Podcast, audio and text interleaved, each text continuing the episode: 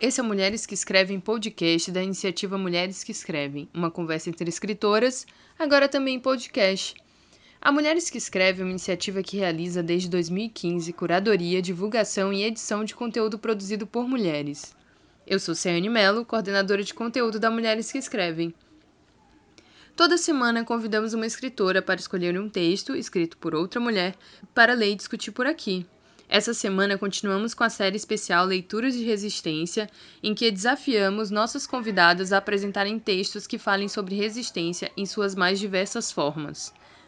Hoje, vamos ouvir um trecho do livro A Guerra Não Tem Rosto de Mulher, de Svetlana. Já que a obra de hoje é sobre guerra, destacamos ainda a repercussão de duas notícias das últimas semanas. A primeira é o decreto assinado no dia 15 de janeiro por Jair Bolsonaro, que facilita a posse de armas de fogo. Com o decreto, os casos de efetiva necessidade para posse de arma agora abrangem pessoas residentes em áreas rurais, residentes de áreas urbanas com alto índice de homicídios, donos de estabelecimentos comerciais, entre outros. A segunda é o assassinato da travesti Kelly, que teve seu coração arrancado por Caio Santos de Oliveira, em Campinas, no dia 22. Quem conversa com a gente hoje é Jéssica da Silva Carvalho. Ela é historiadora pela PUC e trabalha no Arquivo Histórico Vanda Esvevo, na Fundação Bienal. Jéssica é mediadora de leitura desde maio de 2016 e atualmente desenvolve os projetos Extraliterário e Ler Mulheres, Ler a Si Mesma.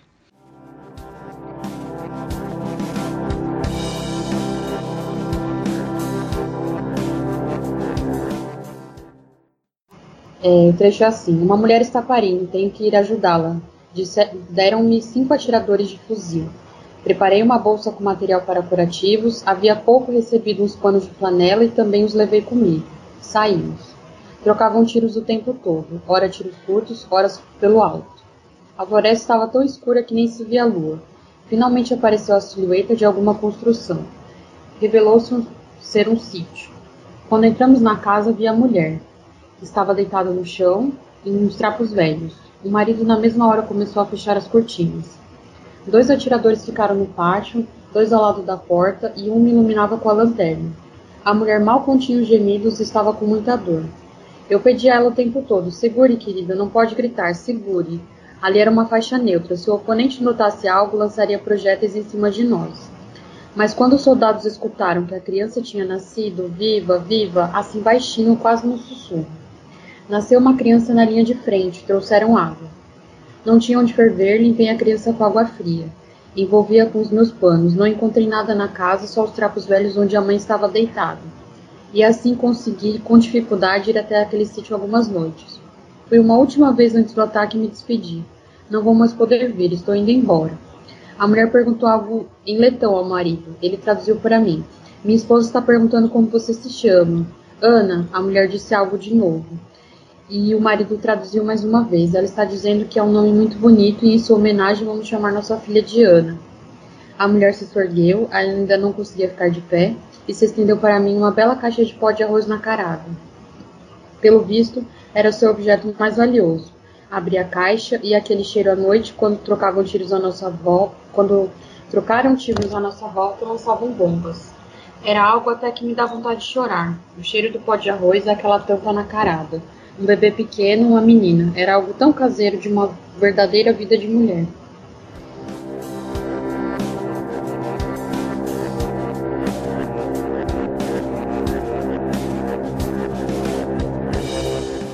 É esse o trecho. Nossa, que lindo. É. Vamos lá. É... Ah, eu acho que eu, eu, eu dei umas pausas aí, porque é tão, é tão emendado, porque são entrevistas né, que ela vai fazendo e uhum. vai transcrevendo no livro. Não, não se preocupa, tá ótimo. Eu, eu tava comendo, por isso que eu demorei a falar depois. Ah, sim. Mas vamos lá. É, então, é, Jéssica, bem-vinda, bem-vinda ao nosso programa. É, a gente, vocês não sabem, mas eu e a Jéssica, a gente tá tentando gravar esse podcast há bastante tempo, né, Jéssica? Finalmente. Sim, ele saiu. então, vou. Tô empolgada, viu? Eu li o que tu me passou da Svetlana, eu ainda não tinha lido ela. É, eu até tenho um livro, né? Que eu sou dessas que compra e ainda não leu.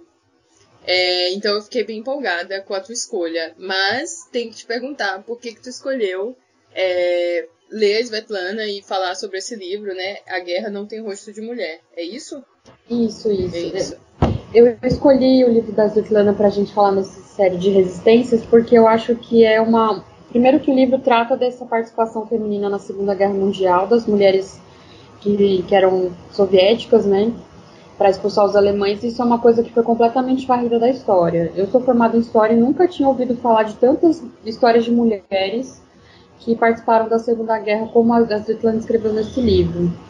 E também porque ela, ela dá um significado muito profundo sobre esses verbos né, que ela sempre usa no livro. Lutar, vencer, morrer, viver.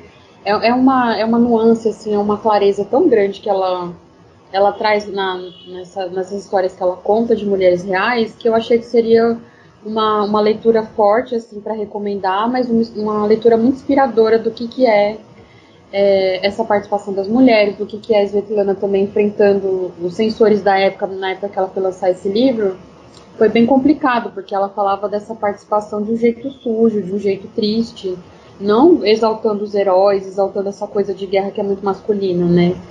E aí eu achei interessante colocar isso, assim, para as ouvintes do podcast, para vocês todas, assim, porque é um livro que me impactou demais quando eu li, assim, por ser uma versão da história que foi completamente varrida e por ter essa sensibilidade, assim. De... Nossa, eu já amei, esse, já amei esse começo, porque tem muita coisa que eu tinha pensado em conversar contigo. Nossa. Mas vamos, vamos, vou partir para uma outra pergunta que também é de praxe aqui do programa, que é como tu apresentaria a Svetlana a partir das tuas leituras, para quem está ouvindo? Ah, eu apresentaria a Svetlana pelo jeito que eles disseram assim na, no discurso que ela ganhou do Nobel, né? A, a Sarah Daniels, que era secretária da Academia Sueca né, no, em 2016, eu acho que ela ganhou o Nobel. 2015. 2015. 2015. É. Que ela ganhou o prêmio Nobel e disse que a Svetlana criou uma história das emoções e uma história da alma, né? Não é só jornalismo, né? Porque o pessoal ficou se questionando muito na época se ela, o fato dela ganhar o prêmio porque ela não era escritora de ficção, ela era jornalista. Mas aí quando eu fui ler mesmo os livros dela e conhecer o que ela fazia, eu acho que é um, é um jeito bom de apresentá-la. Além de, de falar que ela é uma, uma escritora e jornalista que ganhou o prêmio Nobel, falar que ela, ela faz essa história das emoções, né? Essa história da alma humana que ela tenta extrair né, nas pessoas que ela entrevista. Né? Ela constrói um trabalho muito monumental no A Guerra Não Tem de Mulher, ela coletou 170 depoimentos é, para compor o livro, né? E foi um esforço de 20, 20, 25 anos que ela fez, assim, entre começar a pensar nessas histórias, achar essas mulheres que queriam falar, enfrentar a censura do livro, enfrentar todas as questões da época. E aí eu apresentaria dessa forma, assim, para quem se interessasse por ela. Eu acho uma ótima apresentação, porque já tem muito a ver com a minha a pergunta que eu ia te fazer, que era quando eu li né, o material que tu me apresentou de, desse livro, os, os, recortes, eu fiquei pensando que não teria como a gente não falar sobre testemunho, né? Porque é uma coisa muito forte na escrita dela. E aí eu tava pesquisando coisas sobre ela, inclusive, e descobri que na Wikipedia dela falam que o, o gênero dela, né, o gênero literário que ela escreve é recolha de testemunhos. Eu achei meio bizarra essa, essa definição, mas enfim. É, e aí eu queria te perguntar o que, que tu acha sobre a força dos testemunhos e sobre esse trabalho de coleta da, da Svetlana, não só. Enfim, é que quando fala recolha, né, parece um, uma coisa tão. Tipo, pouco trabalhosa pro que ela faz. Sim. Não, não, não tem uma justi a justiça, talvez, que ela merece, né, pela obra dela. Mas enfim, vamos falar sobre a força é. dos testemunhos. É, eu acho que a força do testemunho entra especialmente nesse livro de uma forma tão impactante para quem lê e, e, chega a ser dolorido demais. Assim, foi um livro que eu devo ter demorado uns três meses para cons conseguir concluir a leitura, para conseguir respirar, porque eram histórias muito tristes, né? Participação em guerra sempre é uma coisa muito pesada. Mas eu prefiro também uma definição que eu tinha lido de um crítico falando que é que a Zetlana não faz testemunho, que ela não faz coleta simplesmente, ela faz um romance coletivo ou que ele chamou de romance oratório, né? E aí ela acaba misturando um pouco, ela mistura essa coisa do testemunho, mas ela põe um pouco do conto, ela, ela faz um ensaio também sobre o que, que é o processo de escrita do que ela está fazendo. Isso também é interessante, porque por hora a gente esquece que ela também está como personagem real do próprio livro que ela está escrevendo. Então ela também se, se questiona bastante sobre o que ela está fazendo, sobre a sua atividade, sobre a importância do. Por vezes ela desacredita que ela devia fazer isso mesmo, sabe? Mexer com essa dor dessas mulheres, né? E aí eu prefiro que não quando as pessoas falam, ah, é, é testemunha, é jornalismo, não, para mim, pra, eu gosto dessa tradução, desse, dessa, dessa resenha desse crítico que diz que é um romance coletivo, né, um romance oratório. Eu acho que ia ficar muito mais significativo e muito mais sensível ao que ela faz, né, do que só dizer testemunho, coleta, né. É, eu acho, eu acho que tem toda razão. Inclusive, um dos trechos é, que tá num vídeo que a, que a Jéssica me indicou, e eu vou botar aqui na descrição também do episódio, é, que tem uma delas que fala assim: ah, eu posso te falar sobre como eu atirava, mas eu não posso te falar sobre o meu choro. Aí ela até fala: escreve você, que é uma escritora, sabe? Uhum. E inventa. Então eu acho que até as personagens dela, essas mulheres reais, né?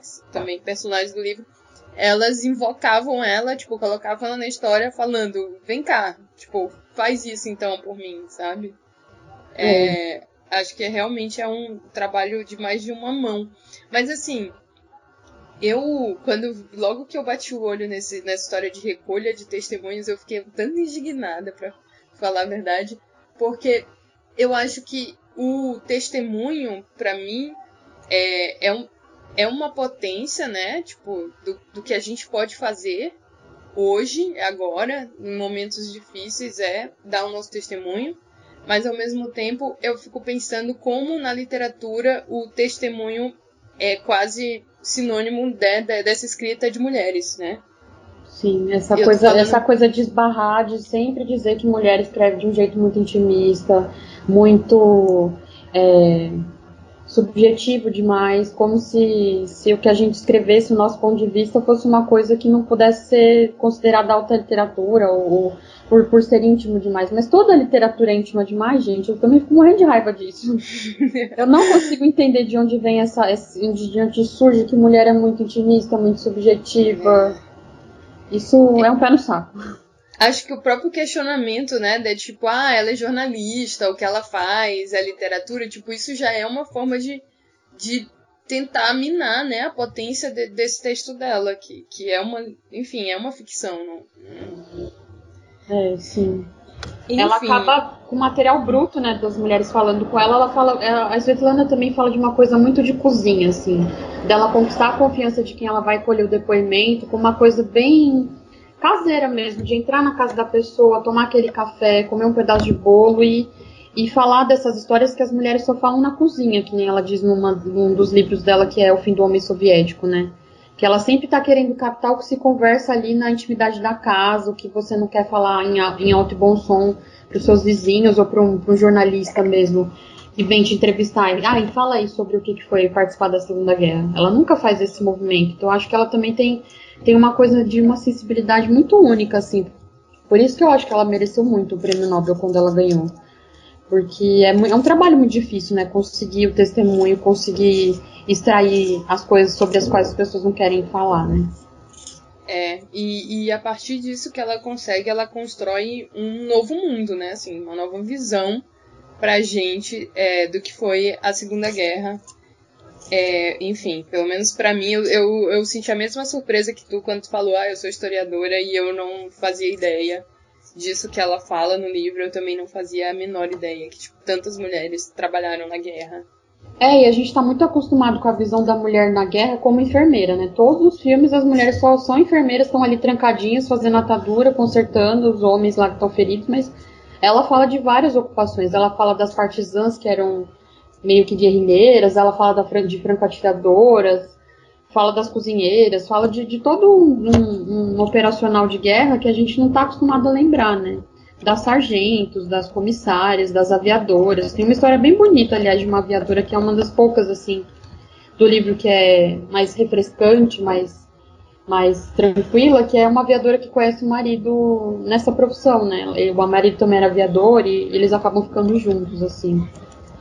E é bem legal perceber isso, de como não é só a visão da enfermeira ou uma coisa mais passiva na guerra, mas de pegar em armas mesmo e e fazer o que tinha que fazer naquele período, né? Sim, eu, eu achei ótimo tu falar desse, desse caso, porque eu. É, que tu falou, ah, é o mais refrescante, assim, do, dos outros relatos. E eu ia te perguntar, assim, se tu também tinha a impressão que, pelo olhar que foi trabalhado pela Svetlana, se, se a guerra toma mais realismo e, na verdade, ela fica mais palpável e cruel, assim. Parece que é ainda pior do que é. qualquer coisa que eu poderia imaginar, sabe? É, eu acho que pega um requinte muito sim, dessa, dessa coisa mais cruel, sim. Tem, um, tem uma parte lá do, do depoimento que uma das. Eles estão atravessando um pântano lá, uma, uma das soldados junto com os outros caras, e tem uma moça com filho, bem agarrado assim ao corpo, né? Mas o filho uma hora vai chorar e eles estão, tipo, no meio da floresta para conseguir atravessar e ficar num lugar seguro. E aí o, o tenente só olha para a mulher e pede para ela matar o bebê. Porque se o bebê começasse a chorar, eles vão ser descobertos. E aí a mulher mata a criança e eles seguem o caminho, assim, mas tipo. É uma parte assim que eu fechei o livro, fiquei num cantinho chorando, tipo, meu Deus. Mas se a mulher não matasse o bebê, ela ia colocar em risco a vida de, sei lá, 20, 30 pessoas, assim. E é horrível, horrível as coisas que ela fala sobre, sobre esse olhar da guerra dessas mulheres, né? E esse trecho é um dos piores, assim, é um trecho que se você abre o livro aleatoriamente na livraria Cultura ou em qualquer livraria. Ah, eu fazendo falando de livraria Cultura. Em qualquer livraria. e você bate esse trecho, você não compra esse livro, porque você fica completamente assustado, né? É. É muito Aí, forte.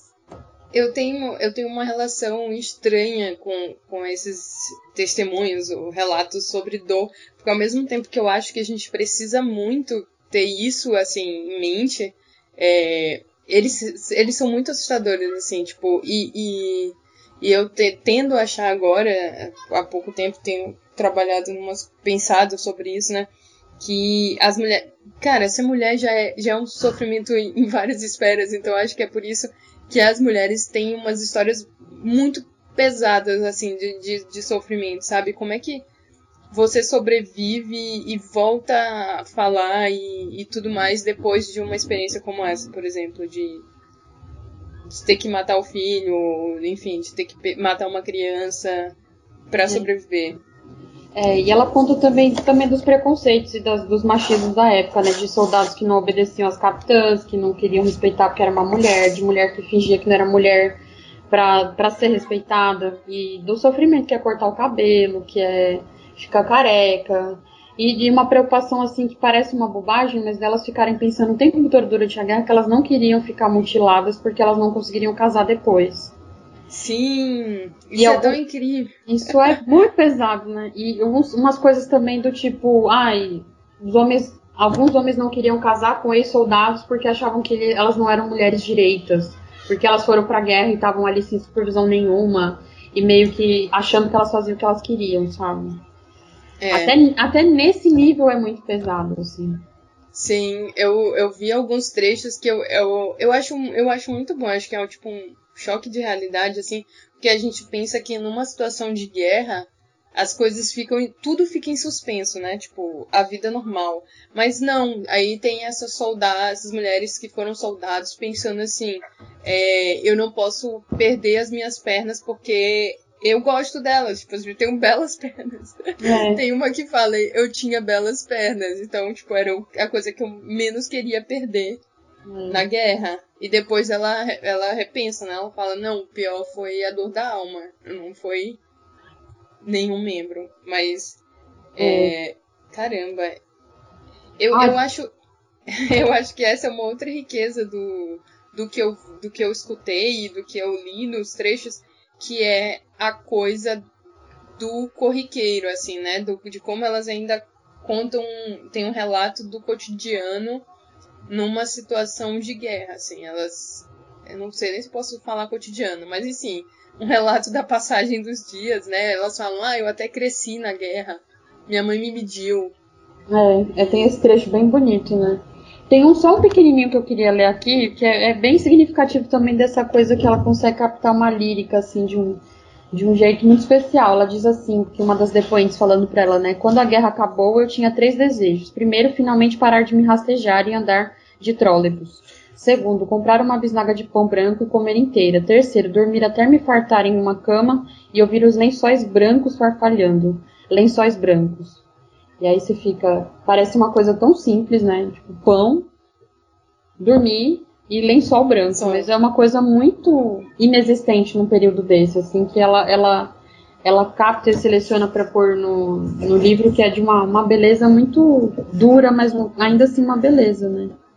Sim, é incrível. Eu, eu me identifico mais com a parte da bisnaga. É. não, mas é, eu, eu fiquei muito, assim, impactada não, acho que atravessada por essa, por essa imagem, né?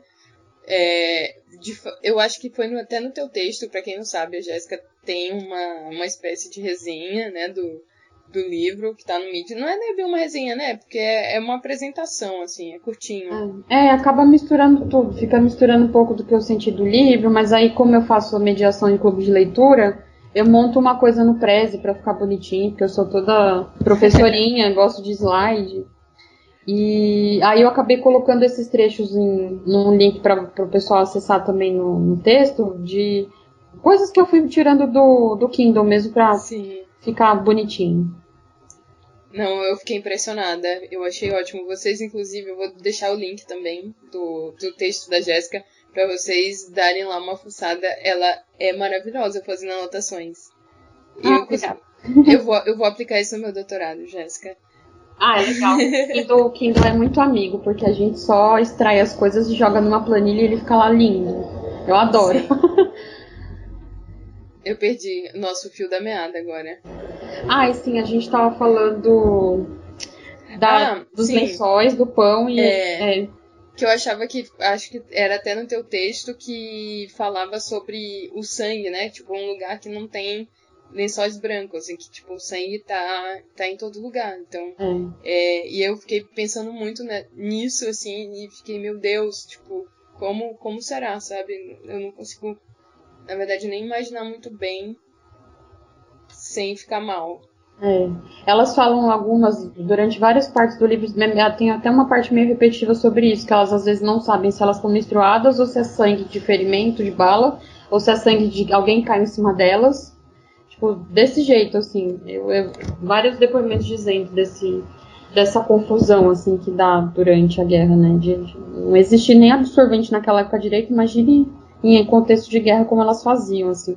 Coisas muito cotidianas e muito simples que pra gente é uma coisa tão acessível, isso fica numa dimensão tão exacerbada no livro que você, você começa a repensar muita coisa, assim, sobre essa visão de guerra, sabe? Isso que eu acho que contribui muito e, e, e contribui também para uma força, assim, de ver como elas eram fortes, de como elas conseguiram é, sobreviver a isso e, e, continuar a vida, né? Porque tem o trecho, depois a, a, um quarto do livro é sobre o pós, né? Sobre depois que a guerra acabou, como é que foi. Não é só contar o conflito, né? Ela, ela no finalzinho vai dando, também falando os depoimentos que, que dão essa dimensão do fim da guerra e de como foi viver de novo. E aí isso também é bem legal, porque dá um respiro, assim, de, de, de ver como que o mundo se encaixou de novo, assim, aos poucos. É. Eu, tiveram alguns trechos que eu li e eu fiquei com a impressão que é, nem aquelas mulheres tinham, naquele instante, uma dimensão do que era aquilo que elas estavam vivendo. É, tem um trecho que era até que eu ia te falar, é, um trecho que eu vi no vídeo que é, me deixou muito comovida, que era a história de uma moça, que ela fala que aos 19, aos 19 anos ela levou tiros, né? Perfumaram o pulmão e que ela foi dada por morta.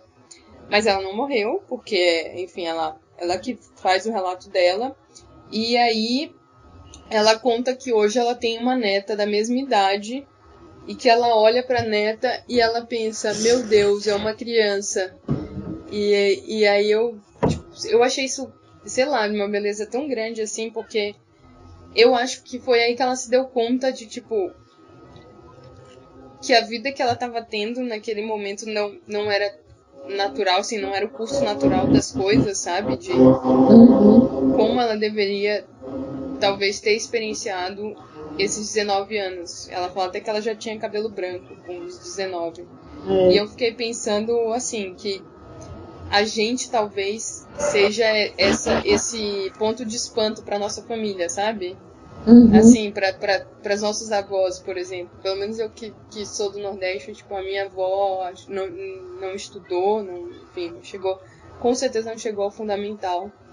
Então, eu fico pensando hoje com, como é que é ela olhar pra gente, talvez na, na mesma idade que ela, e pensar, nossa, é, olha o que ela ainda é, tipo, o que é, os passos que ela ainda tá dando nessa idade, sabe? Não sei, mas, mas aí eu queria te perguntar, qual foi a mensagem que, que ficou pra ti, assim, não, não precisa ser tão ampla, pode ser uma uhum. coisa muito pequena, assim, que tu consegue pensar agora. É, como, como historiador, a importância de você ouvir outras vozes e esse trabalho que é, é bem a, do historiador mesmo, de ser atento ao que está acontecendo ali e encontrar sempre outra versão do, do acontecimento oficial, né? Ainda mais porque, mesmo em relatos de guerra de homens que sejam mais sensíveis, assim, no sentido de contar minúcias, de admitir a dor, de admitir que aquilo foi um período difícil, ainda tem um certo ranço de heroísmo, assim e, e, problematizar isso do heroísmo dessa, dessas figuras da guerra, né? Que não é bem assim, né? Mas fica uma coisa também de, de, de que mulher é isso, mulher é uma coisa louca, assim, de, de se adaptar, de querer e fazer e faz, e achar que não dá conta, mas super dá conta, sabe? É uma coisa bem, bem pragmática também, de se ver numa situação, o mundo inteiro constrói que você não é capaz de atirar e pegar no fuzil, e de repente você é a, a franco-atiradora mais famosa e mais competente, mais do que ainda os homens naquele período, assim. Então, é só só ficar essa coisa que o mundo às vezes condiciona a gente a fazer as coisas de um jeito porque a gente é mulher, a gente não pode fazer isso ou aquilo porque é mulher, mas que a gente faz sim, sabe? Até participar de uma guerra se for preciso, assim.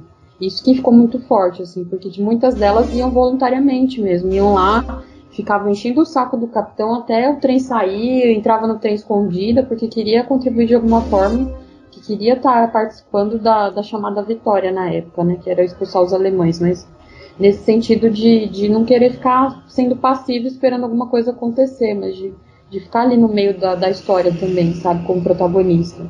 Eu acho que é o que mais a Svetlana faz, assim, nesse livro, de modo geral. É, eu, eu... Rapidinho, Teve. Tu escutou os barulhos do meu antivírus subindo aqui? Ah, não ouvi não. Não? Ah, então tomara que não tenha gravado. é, então, eu, eu fiquei muito surpresa porque eu. Não é que eu tenha lido tanto sobre guerra, mas eu tive uma fase adolescente que aí eu gostava de ficção histórica e eu li o Bernard Cornwell. Uhum. É, ele é bem mal falado pelos historiadores, pelo menos os que eu conheço, acho que não gostavam muito dele. É, e ele tinha essa coisa de narrar a guerra, e, e enfim, é, é, a minha grande referência de narrar a guerra.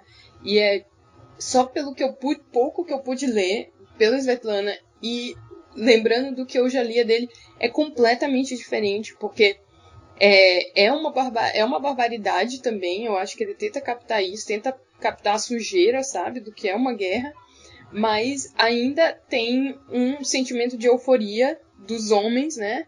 Hum. É, de estar participando daquela, daqueles embates e, e ela consegue dar uma, dar uma visão completamente diferente. Então eu, eu, eu realmente fiquei muito surpresa. E, e talvez isso, né, a gente pode puxar aqui para falar da tua intenção, trazendo essa obra, essa autora, é, para a gente falar sobre resistência. É, vamos lá, Jéssica, vamos tentar pensar isso juntas. Uhum. é, o que, que, o que, que a Svetlana tem para ensinar pra gente hoje? Eu acho que a Svetlana tem muito uma coisa de não, não calar, não deixar ninguém calar o que ela precisa fazer, porque todos os livros dela ela enfrentou muito essa visão difícil de dar um outro lado do comunismo, que ela é muito criticada também por isso, de às vezes querer que o mundo capitalista ocidental que ela, ela que, que esses dois lados, né? E ela sofreu muita censura e nunca isso abalou o objetivo dela de, de, de querer transformar, de trazer essas histórias para o mundo, né? Tanto quanto no Guerra Não Tem de Mulher, Homem Soviético, o livro sobre Chernobyl. Então, eu acho que é uma coisa muito de resistência dela, de como profissional e como um ser humano mesmo. E ainda mais como mulher, de nunca se, de, se deixar calar por outras forças, assim, por forças políticas, por forças é, externas, assim. Ela sempre foi bem perseverante nisso. Eu acho que, é, para mim, a maior lição, assim, da, da, do trabalho dela. É. Eu, eu acho que é uma, uma bela visão, sendo que ela pode trazer pra gente, que é muito mais ativa, né? Eu, é, logo que eu li, eu fiquei pensando, será que a Jéssica vai falar sobre, tipo, a questão de, do, sei lá, do, do registro e do testemunho? Mas eu acho que é para além disso, né? É, a importância mesmo de, de uma pessoa que tá ali vendo as coisas e querendo fazer o diferente, assim. Do mesmo modo que eu acho que a Marielle fazia, de certo sentido, no, ativismo político dela, né, até ela ser calada. Infelizmente ainda não sabemos tanta coisa, mas nesse sentido mesmo de força, assim, de, de, de não se deixar ser silenciada. Esse, eu acho que é esse o jeito, não, nem ser calada, né? Eu acho que silenciada é uma palavra mais forte ainda do que ser calada. De não deixar que as forças que querem silenciar a gente como mulher e, e, e o momento político que a gente está vivendo, né, também, de não, de não, não nos abatermos e, e, ficarmos muito quietinhas no nosso canto, assim, com medo. Acho que isso é importante de lembrar, de como a gente também precisa agora, mais do que nunca, erguer mais a voz, sabe? Em defesa do Sim. que a gente precisa, em defesa do que a gente acredita. Sem dúvida. É, e, e eu acho que ela, além, além disso, né, além de, de ser essa impulsão para a gente continuar falando, é, ela mostra que, tipo, faz diferença o que a gente tem para falar, né? O que a gente tem para falar muda a história, ou pode mudar a história, ou a forma como algumas pessoas estão entendendo as coisas. Sim porque por muito tempo ela ficou nesse dilema, assim, você percebe muito esses, esses dilemas também no livro, no, na Guerra no Terror de Mulher, né, e, e se questionar sobre o próprio fazer, sobre a intenção, sobre a importância disso, e ela, ela mesma vai se autoconvencendo da importância do trabalho dela, assim, durante o livro, isso também é super legal de ver, de, de, de perceber que ela também está se construindo ali, construindo a própria força, buscando o seu lugar e buscando levar esse trabalho para o mundo, né? Acho que isso é muito legal da parte dela também. É, acho que assim como ela, a gente também tem vários desses momentos. Eu acho que hoje no Brasil a gente pode falar isso. A gente tem vários desses momentos que a gente para para pensar é, sobre o que falar, né? Como falar, tipo, vou continuar falando sobre isso, vou continuar batendo no Flavinho, é. ou enfim. E e a gente se questiona mesmo se falar sobre as coisas é um, é um vai ter um resultado, o resultado que a gente espera de mudar realidades, ou se vai ser mais um, sei lá, no caso dela, como ela tá falando de violência, né?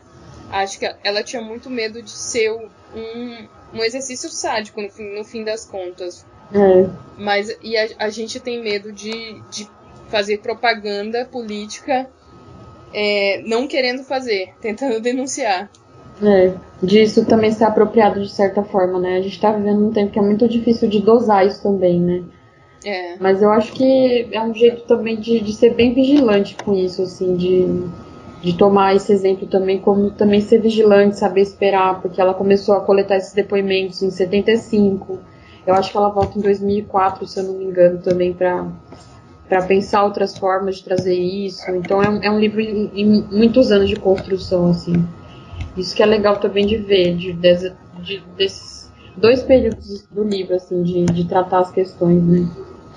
É bem, é bem interessante também a construção do livro para quem quer trabalhar com, com essa coisa de elaborar o testemunho. Ah, e só um adendo também, porque eu lembrei agora. É, na apresentação que eu fiz pro pessoal do clube de leitura, eu acabei colocando dois trechos do Sem Dizer que era do Tolstói e pedi para alguém ler e o pessoal, nossa, que bonito. Eu falei, pois é, vocês acharam que era Svetlana, mas era o Tolstói, tá vendo? Fiz essa pegadinha. Porque não, ela tem um jeito de escrever muito do, do jeito que o Tolstói olha a guerra, né? Quando eu li a, o Guerra e Paz, quando eu, eu decidi que eu ia fazer isso na minha vida, fiquei uns quatro meses lendo. Mas é bem interessante fazer esses paralelos, porque aí fala, ah, é uma escrita de mulher, mas gente, vocês acabaram de ver que ela escreve um pouco que nem o Tolstói, sabe? Que é um clássico. E aí você também pode fazer esse comparativo para dar esse alerta, assim. Eu achei legal fazer essa pegadinha. Sim. E, e, e a outra coisa que eu tava pensando também é como como ela é usada, né? Assim, de, de, de se apropriar desse testemunho e construir uma coisa nova. Sim, sim. De construir Acho... essa versão mesmo de, das coisas, assim. E eu, ela, ela tá falando de quem não tem voz mesmo. Até um outro livro que saiu dela agora, que foi publicado pela eu acho que vai sair da companhia, ou já saiu, que é sobre as crianças na guerra, né? Uma coisa também que ninguém nunca pensou que ela foi voar ouvir quem era criança nesse conflito. E aí ela Ai, constrói um livro sobre isso. Eu não tive coragem de ler ainda. Ai, eu, tô, eu tô, já tô louca pra ler tudo dessa mulher, cara. É. Eu, eu, fiquei encantada. É, ela, ela é bem, bem encantadora mesmo, o jeito que ela trabalha. Eu, eu fico muito feliz, assim, de, de falar para as pessoas que eu conheço de ler, ler o livro dela e conhecer mais o que ela produz, assim. Do. É, Vou te fazer uma pergunta nada a ver, agora que me veio a cabeça, desculpa. Mas quando tu apresentou esse livro no clube de leitura, o que que tu acha que, que mais surpreendeu as pessoas que estavam lá e que conversaram contigo sobre ah, o livro? É, o que surpreendeu foi um pouco essa participação que da Mulher na Guerra que não era muito enfermeira e era, tinha outras atividades. E essa coisa que a gente estava conversando, assim, sobre o modo que ela narra, os cheiros que ela traz, a forma que ela fala, e até ficou uma coisa que não era uma, bem uma crítica, porque ela usa várias vezes essa, essa coisa, o jeito feminino da mulher de estar na guerra, mas não era bem uma crítica que a pessoa fez, mas foi tipo de se questionar se existe isso mesmo. Mas aí eu acho que vai entrar na questão da perspectiva das coisas, né? De como ela dá essa perspectiva da mulher no conflito, né? Não é uma coisa para essencializar, para dizer, ah, eu sou uma mulher narraria desse jeito, mas tipo, dá uma, uma, uma coisa de perspectiva, uma mulher narrando sobre o conflito uma, duas, três, 170 mulheres falando desse assunto. E aí, e, e aí ficou meio nisso, assim. Mas de, de da surpresa mesmo da, da, dos cargos, assim, de, de achar que mulher só é enfermeira ou cozinheira na guerra, mas ver que era aviadora, que era franco-atiradora, que era partizã, e fazia é. muito mais coisas, né?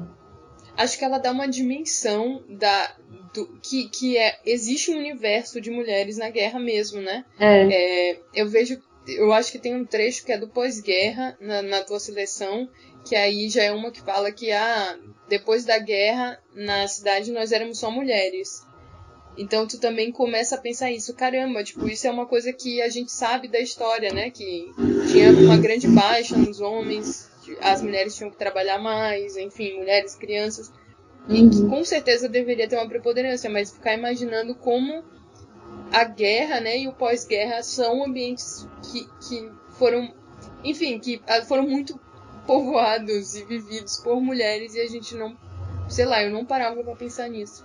É, eu também, sem ela, nunca teria pensado, porque realmente, nos, nos, anos que eu fiz faculdade, assim, até em outras guerras, em outras situações, era muito difícil o professor mencionar o protagonismo de alguma mulher em alguma área ou alguma coisa relacionada à violência, assim. Era, era...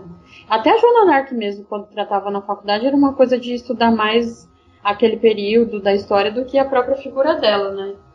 Da própria Sim. participação dela mesmo, né? De, de, ficar pensando só no mito e não na Joana Dark real, assim. E isso me incomodava bastante na faculdade. De... Eu fui perceber isso bem depois, assim, do, de, de como eu fiz uma faculdade de história muito pautada em textos e em, em coisas do universo masculino. Né? Hoje as coisas mudaram bastante, mas eu me formei em 2013, não faz tanto tempo assim. E mesmo assim, agora eu vejo que o currículo tem uma ausência bem, bem grande assim de, de narrativas de mulheres e narrativas feitas por historiadoras ou feitas por mulheres como a Svetlana, assim. Sim, eu acho que essa é uma mudança bem recente, essa preocupação, uma, uma mudança de sei lá, 2014 para cá. É. Vamos. Até a gente, Mas... como aluna, não questionava isso com os professores, assim. Depois que, que, que, eu, eu vejo agora que isso é um movimento mesmo. E foi um movimento para mim, né? Eu começar a ler mulheres mudou muito a minha vida, assim. Então, eu, não, eu vejo as coisas de uma maneira completamente diferente agora. É, inclusive, vou começar logo aqui o, o nosso último quadro, que é o Momento do Merchan. É, Jéssica, agora é o momento de você brilhar. Brincadeira, você brilhou o programa inteiro. Mas Ai, é para falar sobre o que tu faz, falar sobre os teus clubes de leitura, do site, do extra literário. Então, faz a propaganda. Ah, sim, só contar um pouquinho. O Extra Literário nasceu junto com quando eu comecei a mediação em clube de leitura lá na Livraria da Vila em 2016. E aí eu fui trazendo autores contemporâneos brasileiros, porque eu achei que as pessoas deviam conhecer mais a produção brasileira, que eu gostava bastante na época, estava descobrindo. E aí criei o Extra Literário como um site no Medium, para não ser só uma coisa de resenha, mas ser uma coisa assim, o que, que esse livro impactou no meu sentimento, nas minhas sensações, na minha visão de mundo. Tentando, né? Porque uma hora a gente tem que contar o enredo do livro. E aí quando eu comecei a frequentar mais o Leia Mulheres, eu percebi que eu estava lendo um ano só de mulheres, né? Esse movimento que é, é, é mundial, mas também é, é, local. E eu fiz uma seleção de oito livros para ler num ciclo só de oito livros mesmo, que está se encerrando agora esse mês, esse mês que vai vir, em fevereiro. É, pensando as questões do feminino e criei um clube de leitura chamado Ler Mulheres Ler a Si Mesmo. E esse mês a gente vai discutir o livro da Natália Borges Polesso, na Tapera Taperá, dia 29 de janeiro, às sete e meia da noite. E aí abrimos o ano também com outro livro, que aí o Extra Literário acabou tendo o mesmo nome do, do site, né, o, o Clube de Leitura. E aí o Extra Literário a gente vai falar da autobiografia da Rita Lee, dia 28, que é, é, numa, é um espaço meio inusitado, uma bicicletaria feminista. E no, nos ceder uma salinha ali pra gente se reunir e falar dos livros. Mas o extra literário tem, não é uma coisa só de livros de mulheres, né? É Sim. uma coisa mais abrangente, assim. Agora a gente resolveu que queria, queria ler alguma autobiografia e o, o pessoal pediu da Rita Lee porque gostaram bastante, alguns que já tinham lido, né? E é isso, assim, mediação cultural com esse, com esse objetivo de trazer as mulheres para a pauta da coisa, mas numa curadoria que pense, sei lá, temas muito específicos, né? De, de, não é só um livro escrito por mulher, mas um livro escrito por mulher que fale de maternidade, canção de Ninar. Ou um livro de, de, mulher que fale sobre dona de casa. Aí escolhi o A Vida Invisível de Eurídice Guzmão. E livros assim, que não são tão longos também, que são é, com histórias mais fechadas, não são muito abertas. Então eu acabei fazendo essa seleção e lá no, no, no tanto na página no Facebook quanto no site do Extra Literário tem lá um, tem um texto que eu escrevi sobre os livros que a gente já leu ano passado e, e sobre as escolhas, né? Sobre como foi as meninas participarem tudo mais, tá tudo no site lá no Medium. Quem quiser participar tem que fazer o quê? No Datapera Tapera, infelizmente não é gratuito. Mas uhum. quem, quem se manifestar querendo participar e não tiver grana, pode me mandar um e-mail que pode sim, não tem problema. Mas, Mas custa, custa 30 reais na Tapera. Lembra que é pra galera de São Paulo. É, pra galera, galera de São, Paulo. Paulo. Isso, uhum. é um espaço muito incrível que o, o Antônio Freitas criou, que né, é, é, do lado da Biblioteca Mário de Andrade, para quem é de, é de São Paulo. E é um espaço bem de resistência, assim, tem muitos cursos, tem muita coisa muito legal também. Não é só o clube de leitura que tá lá, mas é uma livraria pequena também, é um projeto cultural muito interessante, assim. E o outro não, o outro é gratuito, é só acompanhar no Facebook lá as datas e, e comparecer lá na bicicletaria. E tem cerveja, tem comidinhas, é bem legal a bicicletaria. Não é só para consertar as bicicletas, não, tem um barzinho também. Ai, que legal. Eu conheci a, a Jéssica com esse projeto dela, quando ela estava pensando, né? Eu acho que começando a ler mulheres, ler a si mesma. E, e é muito legal porque desde o começo para ti sempre foi uma coisa que mais que um clube de leitura, né? Mais de pensar livros contemporâneos, ou, ou mais ou menos contemporâneos, né? Para a formação das pessoas. E acho que a gente tem falado muito aqui no, no, no nosso podcast da Mulheres que Escrevem sobre como é, os livros escritos por mulheres é, mudaram a forma como a gente viu várias coisas então a Jéssica tá aí pensando isso profissionalmente e trazendo pra gente aqui a Svetlana hoje. Eu achei ótimo. Ah, que bom, adorei o papo. adoro sempre falar de, de, de, livros e ainda mais livros de mulheres, né? E quero fazer um dia muitas parcerias com vocês, que os textos de vocês também são muito, muito requisitados. Eu sempre levo alguma coisa ou outra, assim. As ilhas, inclusive, estão estão circulando na mão das meninas, assim, vão ter uns pedidos Ai, aí. Lindas. Sempre faço propaganda. Mas Ai, posso aproveitar para fazer só uma propagandazinha, assim? Claro! Que a última é A Punhada é uma revista que tem aqui em São Paulo, que eu gosto muito, que é, é da editora Incompleta. E eles lançaram um número agora que chama Limbo, que tem um conto que é muito, muito imperdível, que todo mundo tem que ler. Não é só porque eu participei já da outra edição, mas porque eu acho um trabalho muito legal, porque elas trazem sempre autoras mulheres e de várias partes do continente latino-americano, assim. Então acho que também fica uma dica boa para ler é, mulheres. o, a, a, nossa equipe aqui, o Mulheres que Escrevem Crew, é, é, muito fã da Punhado, principalmente a senhora Estela Rosa, nossa poeta e tradutora aí, que é. manja do, do, espanhol, ela adora, ela é. fala sempre. As meninas da Punhado pensam, nossa, será que a gente já publicou alguém da República Dominicana? Não, então vamos atrás, vamos publicar. E de repente surge, assim, então já tá quase a América Latina toda preenchida, assim, de, de contos de mulheres. É, é bem legal e é uma coisa que você lê rapidinho, assim e fica meio que sem chão esse horizonte olhando de tão maravilhoso que é os textos das mulheres. Nossa, que incrível. Jéssica, então pronto, a gente já combina, tu volta aqui falando de algum texto da Punhado. Ai, sim, sim, eu vou adorar, porque tem cada um, assim, que você. Realmente, é o que minha avó fala, assim, dá pano pra manga, porque é umas coisas às vezes tão curtinhas que você fica horas falando, assim, que é muito legal. E eu recomendo muito que todo mundo vá atrás. E comprem também, assim, se puderem, nas editoras pequenas ou comprem diretamente com as meninas, porque é, é a venda direta é muito mais legal, gente. Os editores te amam. Mas é isso, Jéssica. Muito obrigada. É... Obrigada mesmo por toda a paciência é, da, gente, da gente ter tido vários encontros para gravar, mas eu amei que a gente conseguiu gravar. E amei a contribuição que tu trouxe, que, que é realmente incrível. É, enfim, brigadão. Eu que agradeço, é, é, uma honra imensa, assim. Eu tô me sentindo, tipo, entrando no, no, no, clã das mulheres mais fodas que eu mais admiro. Então eu tô muito feliz. É, deixa disso. Mas tá bom, não, não, vamos lá. Somos fodonas. É, vocês são, tem que falar, tem que falar. Não, vocês não, nós. É, então tá bom, tá bom. Tá bom. Tá, querida? Beijo. Obrigada. Beijo, boa noite. Obrigada. Boa noite.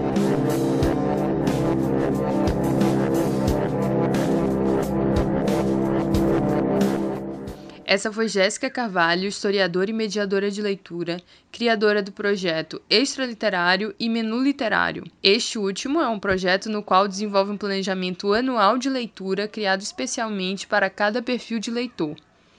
Esse foi mais um episódio do Mulheres que Escrevem em Podcast. Para saber mais sobre o nosso trabalho, acesse nosso Medium, Facebook, Twitter e Instagram, cujos links também estão disponíveis na descrição desse episódio. Para dar dicas, sugestões e ideias sobre o podcast, entre em contato pelas nossas redes ou use a hashtag no Twitter MQEPodcast. Esse é um textinho pronto que a gente sempre repete no final, mas vou aproveitar para frisar que realmente queremos receber cartinhas, por favor, nos amem.